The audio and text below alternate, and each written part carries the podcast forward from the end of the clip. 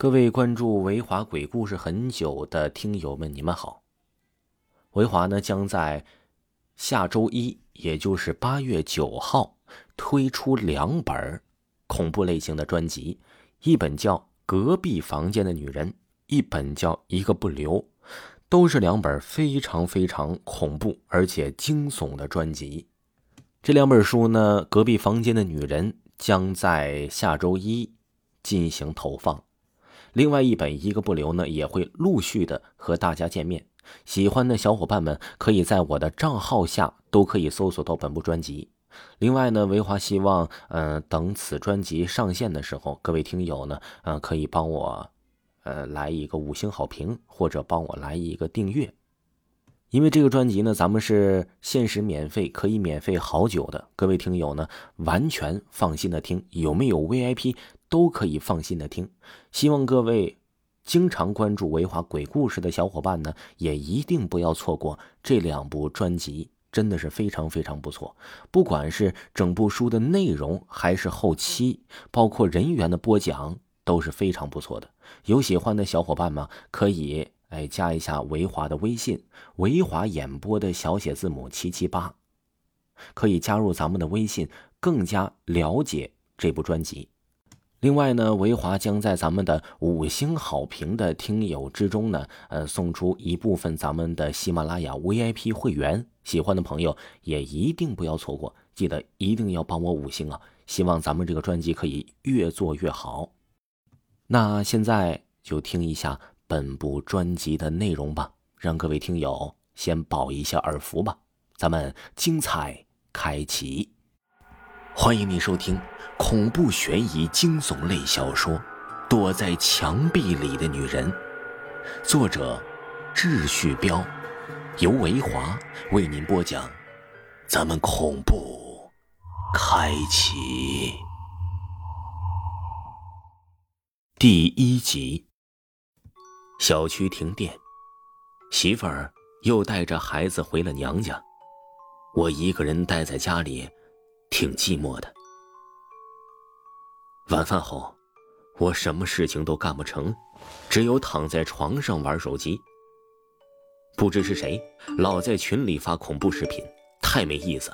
我一气之下真想退群，但考虑到群主是我的老上司，也只能忍着。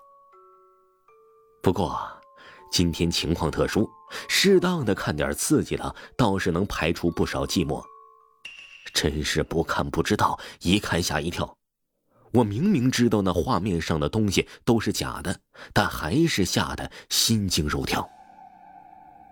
我清楚的看到，有个美女脑袋已经搬家，但身子依然能走路。那掉在地上的脑袋还眨巴着眼睛，似乎在逗你玩。时间一分一秒的过去了，不知不觉已经到了深夜。外面开始下起雨来，连带着的还有闪电。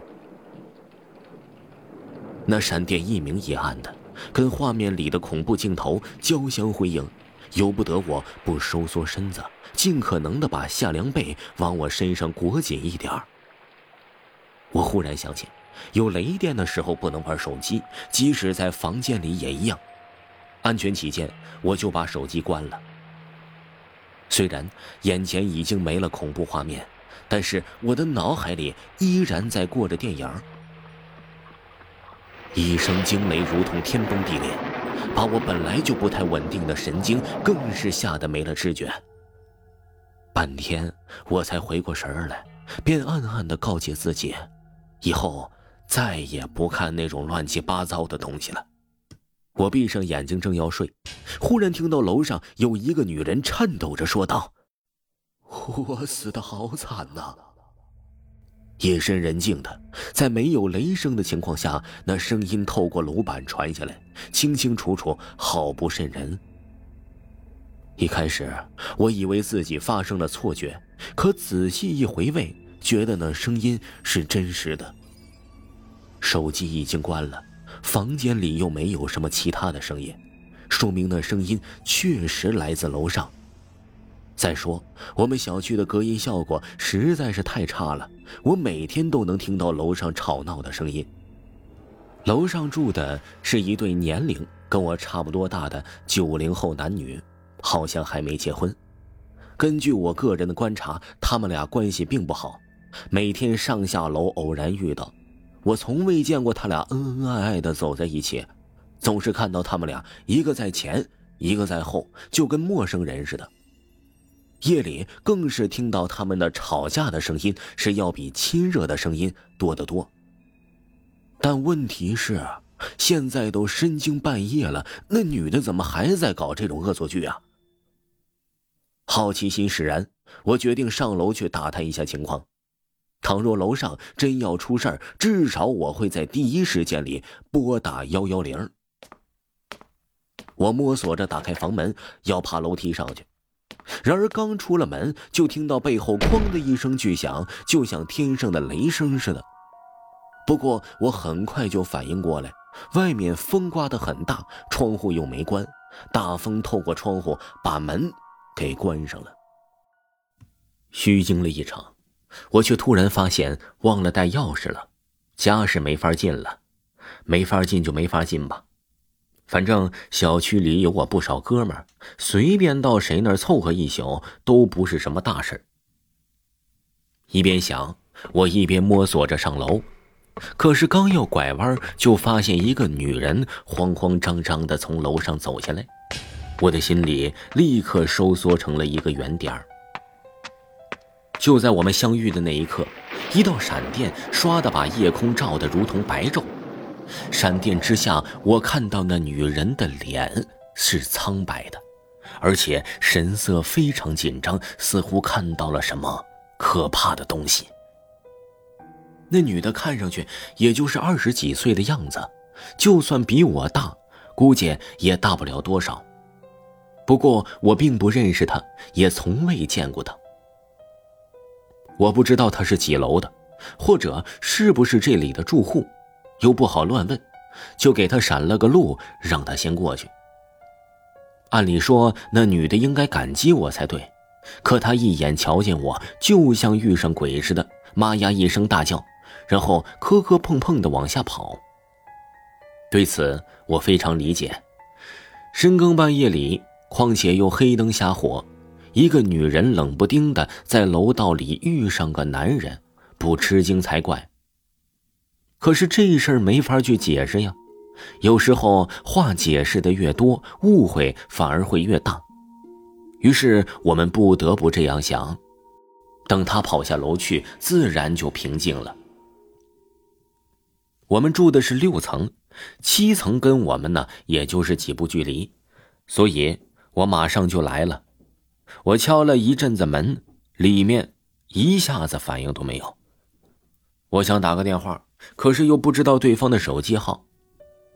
我突然有一种不好的预感，也许里面真的出事儿了，说不定那声音就是那屋里的主人在临死之前说的最后一句话呢。怎么办？报案？可是我现在什么都不知道。所谓的女主人已死，那不过是我的个人的判断罢了。不，连判断都不是。充其量也就是瞎琢磨，一旦幺幺零派人过来，发现什么事情都没发生，我怎么跟人家解释啊？我总不能说我的预感出了问题吧？那岂不被人笑掉大牙？这样一想，我只好打消了报案的念头。我正要找个地方去睡觉，可是忽然想起刚才遇到的那个女人慌慌张张的样子，因此又打了个问号。她。会不会和这事儿有牵连呢？我越想越觉得这个事情严重了，不由得做出了这样的推测：也许那个女人在七楼杀了人，正要回去，却正好遇上了我。他一看事情暴露，所以才吓得妈呀一声大叫，然后拼了命的往下跑。还是那句话，推测归推测。在没有掌握到真凭实据之前，什么推测那都是枉然的。